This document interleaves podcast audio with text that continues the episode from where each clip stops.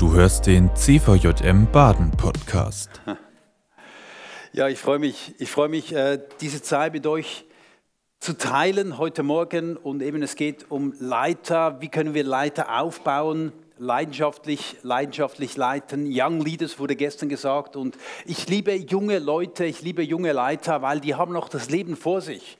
Und wenn man am Anfang vom Leben etwas richtig prägen kann und die Weichen stellen kann, dann ist extrem viel möglich. Und darum, das begeistert mich eigentlich. Äh, ich fühle mich auch noch super jung und bin selber am Lernen. Ich habe manchmal das Gefühl, Gott hat bei mir eine lange Leitung, darum braucht er so lange, bis ich was kapiere aber es ist so toll. Äh, wie gesagt, ich war ein schlechter Schüler. Heute leite ich eine Schule und Gott, das ist irgendwo Gottes Humor, den er mit uns geht. Wir haben heute Nachmittag noch einen Workshop, wo es um Berufung geht. Was ist überhaupt Gottes Plan mit meinem Leben? Äh, diese Frage, die sicher viele von uns immer wieder bewegt. Was ist, was ist sein Plan? Und wir wollen heute Morgen eigentlich darüber reden, wie können wir, wie können wir eine Kultur bauen, in der Leiter wachsen können, in der Menschen aufblühen können. Weil ich merke immer wieder, Menschen sind wie Pflanzen. Pflanzen, die wachsen, wenn sie im richtigen Umfeld sind, wenn sie im richtigen Setting sind. Wenn du eine Pflanze nimmst und deinen Kühlschrank stellst, die wird absterben. Aber das Problem ist nicht die Pflanze, sondern das Umfeld. Also wenn das Klima stimmt, wenn die Kultur stimmt, werden Menschen aufblühen.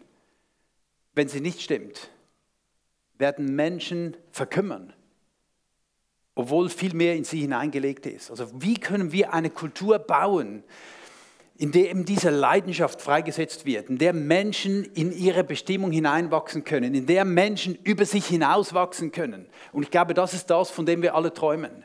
Wir haben bei ISL so eine, so eine Vision formuliert, wo wir uns gesagt haben, wir wollen sehen, wie nochmals neue Aufbrüche passieren hier in Deutschland. Das versteht ihr, das ist das Land von der Reformation. Hier sind so gewaltige Aufbrüche passiert. In Deutschland, in der Schweiz auch. Und manchmal habe ich das Gefühl, wo ist, wo ist das geblieben? Und wir haben die Möglichkeit, dass in unserer Zeit nochmals etwas passiert. Die Welt ist in einem schlechten Zustand, aber Gott schaut nicht hinunter und sagt, jetzt kann ich auch nichts mehr tun, sondern er schaut hinunter und sagt, wow, das sind, das sind Leute, die wollen was bewegen. Die wollen, die glauben, dass noch was, was möglich ist. Und das, äh, das wollen wir zusammen anschauen. Wie können wir eine solche Kultur bauen? Und ich habe euch fünf, wir haben fünf, fünf Punkte, die wir zusammen anschauen. Fünf Bereiche und das können wir auch reflektieren mit unserem eigenen Leben, mit unserem eigenen Dienst. Wo stehen wir? Und, und der erste Punkt, äh, wo entscheidend ist, oder viele Menschen, heutzutage viele Menschen fühlen sich wertlos. Sie fühlen sich minderwertig. Sie fragen sich, wer bin ich schon? Und wir können ihnen diesen Wert zeigen. Wir können ihnen, ich sage dem, Wertschätzung geben. Wertschätzung, ein wunderschönes deutsches Wort, den Wert schätzen von einer Person, das ist Aktives, zu zeigen, was du wert bist. Viel mehr, du bist viel mehr wert, als du denkst, dass du bist. Wie können wir Menschen äh, Wert, wie können Menschen ihren Wert zeigen? Wie können wir sie ehren? Wie können wir sie aufbauen? Weil das ist so wichtig, das, das ist, was Menschen sich wünschen. Und jemand wertzuschätzen, jemand zu ehren, bedeutet ihm eigentlich eigentlich etwas, etwas Gutes über ihn aussprechen, etwas, zu, etwas zu, an ihn zu glauben und ihn aufzurichten. Und jedes Mal, wenn, wenn wir jemanden wertschätzen, wenn wir jemanden zeigen, was wir in ihm sehen, das wird ihn aufrichten. Er wird den Kopf, den Kopf größer werden. Ja, wir haben ja diese Redewendung, der ist, der ist gerade ein Kopf größer geworden. Aber jedes Mal, wenn wir jemanden nicht wertschätzen, was ist das Gegenteil von Wertschätzung? Ist Wertverminderung oder jemand mit Unehre begegnen. Das heißt, wir drücken ihn runter. Und jetzt ja, sagen vielleicht manche, man hat Angst, dass jemand stolz wird. Darum wollen wir die Leute ein bisschen unten halten. So funktioniert unsere Gesellschaft. Wir drücken die Leute runter. Das Gegenteil sollen wir tun, Leute aufrichten, Leute hochheben. Wir müssen keine Angst haben, dass sie stolz werden. Die kriegen genug früh eins aufs Dach. Überall kriegt man eins aufs Dach in der Gesellschaft. Wir müssen die Leute aufbauen. Das ist so wichtig, wenn wir das Klima haben, dass Menschen aufgebaut werden, dass Menschen geehrt werden. Und das ist manchmal so ein Problem. Wir ehren, oder ist ja interessant, wenn man einen Brief schreibt, einen Geschäftsbrief, schreibt man sehr geehrter Herr so und so. Also wir bringen jemand Ehre, den wir gar nicht kennen. Aber dann die eigenen Leute zu Hause, in der Familie, die engsten Menschen, begegnet man so oft, als ob es einfach nichts Spezielles wäre. Zu Hause lässt man sich gehen. Dabei, das sind die wichtigsten Leute. Oder deine Leiter, dein Pastor. Diesen Menschen, und jetzt sagst du vielleicht, ja, mein, weißt du, mein Leiter, der ist wirklich, dem kann ich keine Wertschätzung geben. Der ist einfach so doof. Und das ist ein Problem, ein Missverständnis. Wir denken, wir ehren Menschen, weil sie es verdient haben. Aber das Gegenteil ist der Fall. Wir sollen e- Menschen ehren und wertschätzen, weil wir etwas sehen in ihnen. Und das wird etwas auslösen.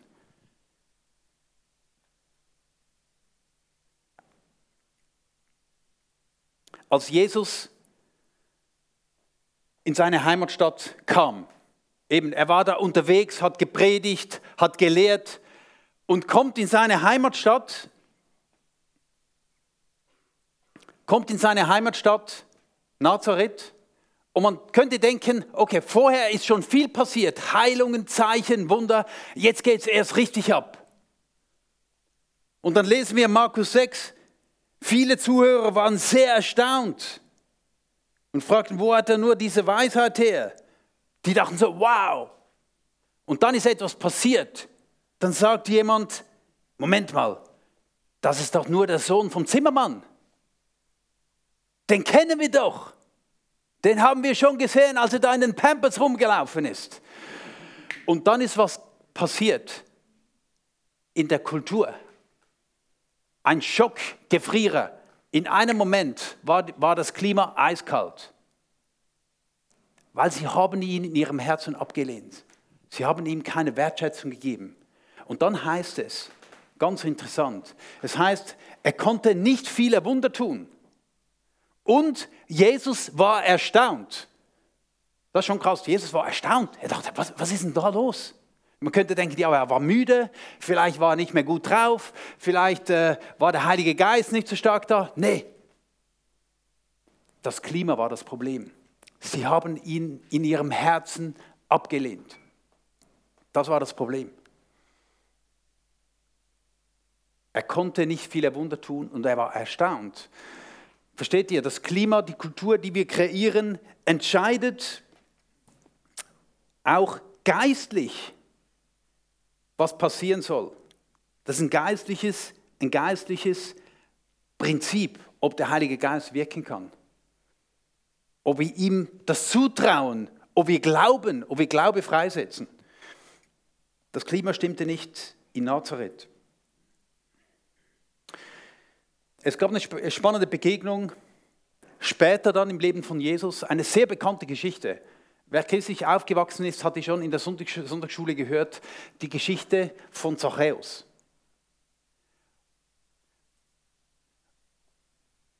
Und in dieser Geschichte, ich meine, dieser Zachäus, er war reich, aber jeder wusste,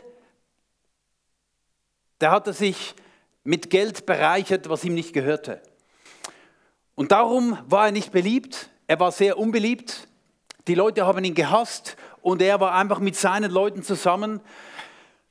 Und jetzt kommt, stell dir vor, jetzt kommt Jesus und er sagt zu ihm, Zachäus, ich komme zu dir nach Hause. Wer sich im Nahen Osten auskennt, der weiß, das ist der größte Ehrenbeweis, den du jemand geben kannst, wenn du zu ihm, wenn du seine Gastfreundschaft annimmst. Und der Zachäus war ja ein bisschen kleiner, heißt es, aber ich glaube, der war auch gerade zwei Köpfe größer geworden und geht da voran in sein Haus. Und die Leute dachten, warum genau der? Weiß er nicht, was es für einer ist? Doch, er hat es genau gewusst. Und er geht zu Zachäus und die essen zusammen. Jesus hat ihm so viel Wertschätzung gezeigt, wo er von den Menschen Ablehnung bekommen hat. Ablehnung, zu Recht. Ablehnung. Jesus hat alles gewusst. Er hätte ihn zurechtweisen können. Aber er hat ihm, hat ihm Wertschätzung gezeigt, sitzt mit ihm am Tisch. Und dann ist was Interessantes passiert. Plötzlich steht der Zachäus auf und sagt, übrigens, ich habe nicht alles richtig gemacht in meinem Leben, äh, sogar sehr vieles falsch gemacht.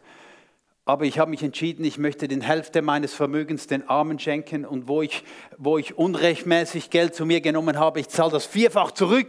Wer rechnen kann, so viel Geld hatte der gar nicht. Aber es zeigte, er wollte aufrichtig umkehren. Und dann lesen wir, ich habe diesen Vers mitgebracht, dass dies war der Tag der Umkehr. Das war der Tag der Umkehr äh, von Paulus, äh, äh von, von Zachäus. Das heißt da, Jesus erwiderte, heute hat dieses Haus Rettung erfahren. Also das war die Bekehrung eigentlich von Zachäus. Und ich habe mich gefragt, wie kann das sein? Ja, Jesus hat nichts, also wir lesen nichts, dass er da was gesagt hätte. Aber versteht ihr, wenn wir jemand Wertschätzung zeigen, ich sehe dich als Mensch, das macht etwas. Das war die Umkehr in seinem Leben. Und das finde ich so kraftvoll.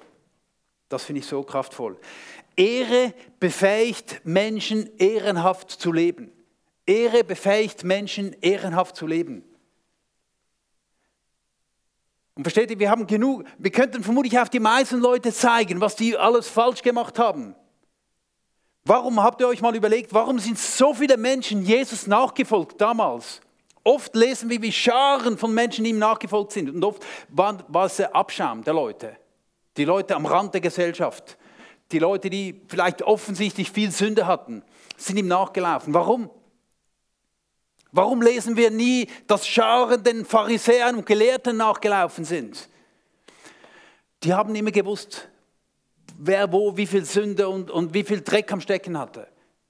Die haben mit dem Finger gezeigt. Und das war ja zu Recht eigentlich, aber es hat ihnen nicht weitergeholfen. Jesus hat alles gesehen, alles gewusst, aber die Leute sind zu ihm gekommen. Warum? Weil er hat, sie, er hat ihnen Hoffnung gegeben. Er hat ihnen eine Perspektive gezeigt. Er hat ihnen einen Ausweg gezeigt aus ihrem Leben hinaus. Er hat ihnen gezeigt, ich habe einen Traum für dein Leben.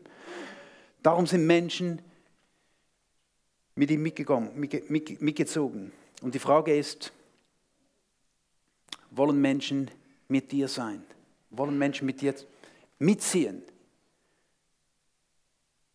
Werden sie aufgebaut, wenn Menschen mit dir zusammen sind?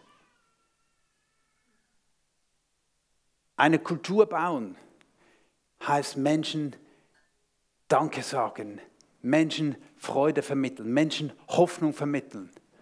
So oft nehmen wir Dinge für selbstverständlich. Ich habe angefangen, sehr oft Leuten Danken zu sagen, die eigentlich denen das gar nicht müsste. Dem Polizist, der Person an der Kasse, am, am Schalter, im Restaurant. Manchmal frage ich Leute im Restaurant, kommt die Bedienung, ich sage, hey, wie geht's? Und die gucken mich so komisch an. Weil das gar nicht mit dem rechnen. Ich hatte mal, äh, wir hatten mal eine Veranstaltung und da ist der Hauswart gekommen, der alles äh, vorbereitet hat, der ist, der ist ja bezahlt für das.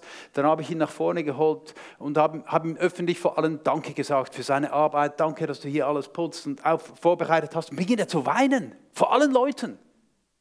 Und ich dachte, das ist schon krass. Vielleicht hat ihm das noch nie jemand gesagt. Und du könntest denken, ja, ist das ein Job? Der kriegt ja Geld. Und versteht ihr, Geld brauchst du zum Leben. Aber ein Dankeschön, eine Anerkennung, eine Wertschätzung bewirkt, dass jemand aufblüht. Geld allein ist nicht genug.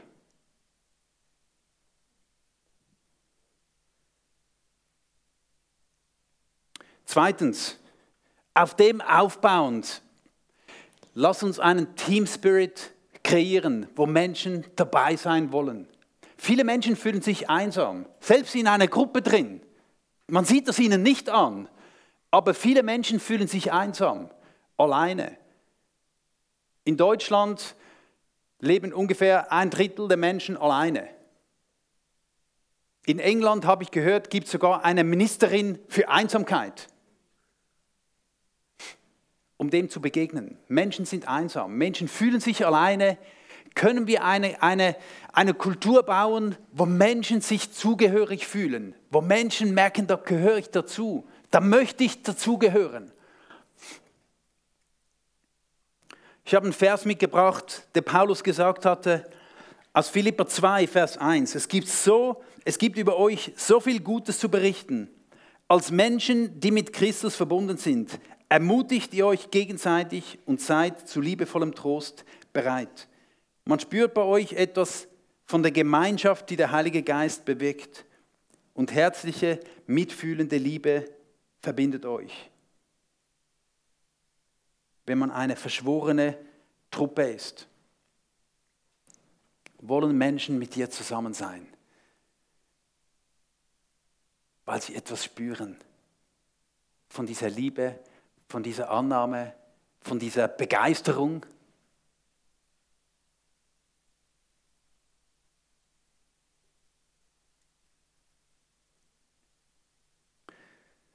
Menschen sind Herdentiere, das dürfen wir nie vergessen. Jeder Mensch, jeder Mensch braucht andere, um zu wachsen. Das ist ein Grund, warum wir bei uns in der Schule, wir, wir treffen uns jede Woche, jeden Montag, Dienstag. Unser Slogan ist endlich Montag. Weil man freut sich wieder auf den Montag, wo man wieder zusammenkommen kann. Gemeinschaft, das macht etwas, das macht unglaublich viel. Fernstudium, das tönt gut, aber dann bist du alleine zu Hause vor deinem Computer und langweilst dich und es ist keine Inspiration da. So geht es auch Pastoren. Ich habe Pastoren besucht, die sind alleine in ihrem Büro den ganzen Tag und ich habe dem gesagt, ja, aber jetzt bist du den ganzen Tag hier. Also ich, ich wäre nach einer Woche depressiv, versteht ihr? Menschen brauchen andere, um aufzublühen. Dritter Punkt, wie wir eine Kultur bauen. Vertrauen aufbauen. Vertrauen aufbauen. Menschen fühlen sich unsicher. Menschen, so viel Vertrauen ist zerbrochen. So viel Enttäuschung ist da. Und versteht ihr, Vertrauen aufbauen braucht lange, aber Vertrauen zerstören kannst du in einem Moment. Vertrauen, ein Ort bauen, wo Leute sich sicher fühlen. In der Bibel werden oft, werden oft die Bilder gebraucht von einer Familie, Brüder und Schwestern. Eine Familie zu sein, ist etwas Schönes. Aber tragischerweise, viele Menschen heutzutage wachsen in einer zerbrochenen Familie auf. Eltern lassen sich scheiden. Ein Urvertrauen, das zerbricht. Und ich glaube, heute ist, ist wichtiger denn je, dass wir als Kirche, als Gemeinschaft eine, eine Art Ersatzfamilie sein, eine, eine, eine, eine geistliche Familie sein können, wo Menschen dieses Vertrauen erleben, diese Sicherheit, wo sie einen sicheren Ort erleben, wo sie merken, da kann ich vertrauen, da darf ich ehrlich sein, da darf ich mich selber sein, mit meinen Schwächen, mit meinen Zweifeln, mit meinen Kämpfen.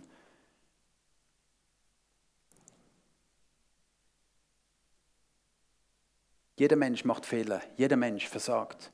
Aber die Kirche sollte ein Ort sein, eine klatschfreie Zone sein, ein Ort, wo man Fehler machen kann, wo man Verzeihung erleben darf.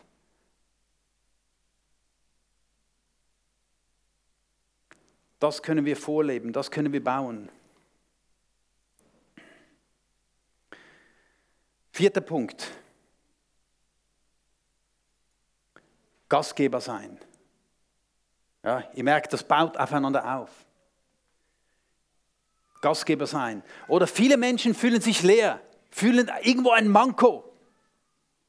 Ein Manko und du kommst irgendwo hin und denkst, hoffentlich werde ich heute wieder aufgefüllt. Vielleicht bist du heute so gekommen, du fühlst dich innerlich leer, ausgepumpt mit der Haltung, füll mich auf. Aber ich glaube, eine Kultur bauen bedeutet, dass wir lernen, Gastgeber zu sein. Es gibt zwei Sorten von Menschen. Nämlich, es gibt Teilnehmer. Teilnehmer. Wenn du, stell dir einen, einen Kuchen vor. Was machen die Teilnehmer? Die kommen und nehmen sich ein Teil. Darum heißen die Teilnehmer. Hm? bist du ein Teilnehmer, der kommt mit einem Manko und versucht sich ein Teil zu nehmen.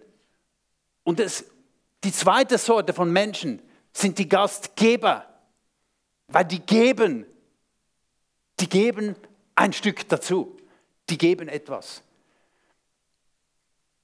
Und das ist ein tiefes Geheimnis. Egal, ob du, leer, ob du dich leer fühlst oder nicht, du kannst dich entscheiden, ich möchte ein Gastgeber sein oder ein Teilnehmer. Du kannst dich entscheiden, mit welcher, mit welcher Haltung willst du kommen. Und das wird dein Leben verändern und das wird das Leben vieler Menschen verändern. Ich kann mich erinnern an eine, eine Begebenheit. Ich war mit meiner Frau am Reisen. Wir sind in eine Stadt gekommen äh, und sind sonntags da in eine Kirche gegangen. Wir haben niemanden gekannt. Sind da in diesem Gottesdienst gesessen. Und anschließend gab es Kaffee, da, da, waren so Stehtische draußen. Wir, wir sind an, an einen Stehtisch gestanden, haben einen Kaffee getrunken. Niemand hat uns begrüßt. Und dann dachten wir so, was ist das für eine Kirche? Die kümmern sich gar nicht um die Gäste und so weiter. Also wir waren ja Gäste. Also wir sind quasi, ja, wir erwarten jetzt, bekommen wir was. Dann sagt meine Frau, weißt du was? Jetzt wechseln wir einfach in den Gastgebermodus. Hm? Nebendran ein anderer Stehtisch, eine Frau und ein Mädchen ganz alleine. Und sie sagt, komm, wir gehen zu denen, wir sind zu ihnen rüber, haben uns vorgestellt, hallo, äh, wer bist du? Bist du hier in der Kirche? Und die sagte, nee, ich bin das allererste Mal da. Wir dachten, wow, das gibt es ja gar nicht. Wir haben gesagt, hey, schön bist du da und äh, super, wie hat es euch gefallen? Und dann sagte die Frau, ich bin Buddhistin. Und ich wollte meiner Tochter mal eine Kirche zeigen, damit meine Tochter später selber entscheiden kann, was sie glauben möchte. Und wir haben ihr erzählt von unserem Glauben, von unserer Beziehung zu Jesus und wie er unser Leben total verändert hat. Und wir haben ihr das Evangelium erklärt, wie man, wie, wie man Jesus erleben kann. Dann fragen wir, dürfen wir sie beten? Sie sagte, sehr gerne, wir haben für sie gebetet und so eine starke Zeit. Und dann irgendwann dachten wir, wir müssen langsam weiter und okay, wir suchen wir jemanden von der Kirche und haben die da connected und zusammengebracht und, und schließlich haben wir uns verabschiedet, sind gegangen. Und ich sage euch, wir sind, wir sind rausgeflogen. Das hat uns so aufgebaut, diese Begegnung. Wir wissen nicht, wie diese Geschichte weiterging. Vielleicht haben die den Weg mit Jesus gestartet, sind in dieser Kirche. Ich habe mir überlegt, was wäre passiert, wenn wir sie nicht angesprochen hätten. Vielleicht wären wir nach, nach ein paar Minuten rausgelaufen, enttäuscht, leer. Und die Mutter hat zu ihrer Tochter gesagt, Tochter, zu den Christen musst du nicht gehen. Die kümmern sich nicht Du kannst einen unglaublichen Unterschied machen, wenn du dich entscheidest, zu geben. Geber haben viel mehr vom Leben als Nehmer. Wenn du gibst, wirst du gefüllt werden. Wenn du nimmst, kommst du leer und gehst wieder leer. Das ist ein geistliches Prinzip. So hat Jesus gemacht am Schluss, als, als er seinen Jüngern die Füße gewaschen hat.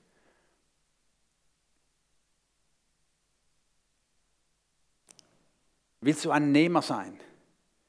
Siehst du nur deine Lehre, deine Mankos? Oder hast du deinen Blick für die anderen Menschen? Wo kann ich jemand segnen, aufbauen?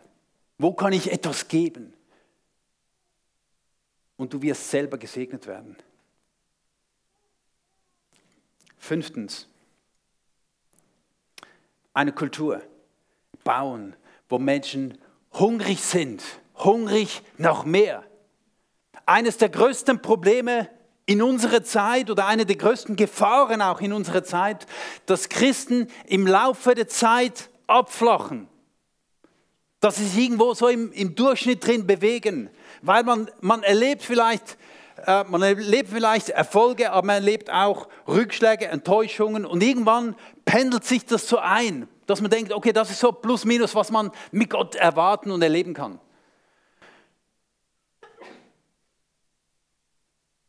Aber es ist mehr möglich. Gott möchte mehr tun durch uns und mit uns. Und das hat damit zu tun, bleiben wir hungrig, bleiben wir hungrig nach mehr von Gott. Glauben wir, das ist noch nicht alles, was möglich ist. Und ich habe mir gesagt, ich möchte mit jedem Tag, den ich lebe, möchte ich mehr von Gott erwarten, größer glauben, weitergehen.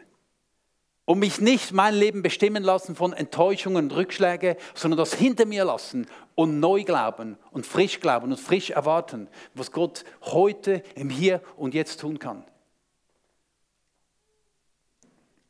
Epheser 3, Vers 20. Gott aber kann viel mehr tun, als wir jemals von ihm erbitten oder uns auch nur vorstellen können. So groß ist seine Kraft, die in uns wirkt.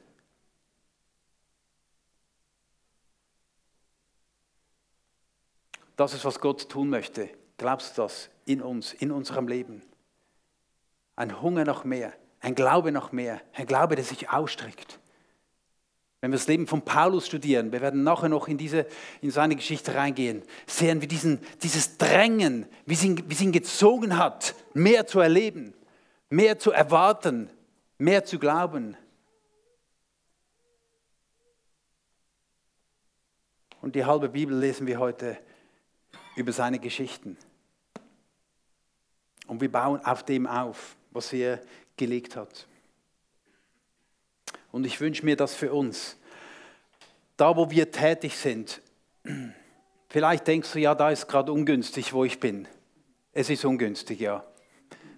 Das Leben ist immer ungünstig. Die Situation, die Umstände sind immer ungünstig. Und da drin können wir eine Kultur bauen.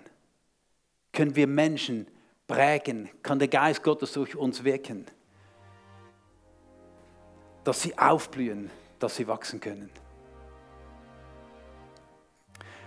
Und wir möchten jetzt einen Moment nehmen, wir haben jetzt viele Dinge gehört, wir möchten jetzt einen Moment nehmen, wo wir uns kurz austauschen mit der Person neben uns, vielleicht zu zweit oder zu dritt, wo wir uns ganz kurz austauschen. Hey, wie sieht es bei mir aus? Was hat mich vielleicht besonders berührt jetzt? Wie sieht es in deiner Gemeinde, in deiner Gruppe aus? Deine Kultur. Wo merkst du, wow, das läuft wirklich super bei uns? Aber wo merkst du vielleicht, hey, da haben wir noch Luft nach oben? Das war die aktuelle Folge des CVJM Baden Podcast.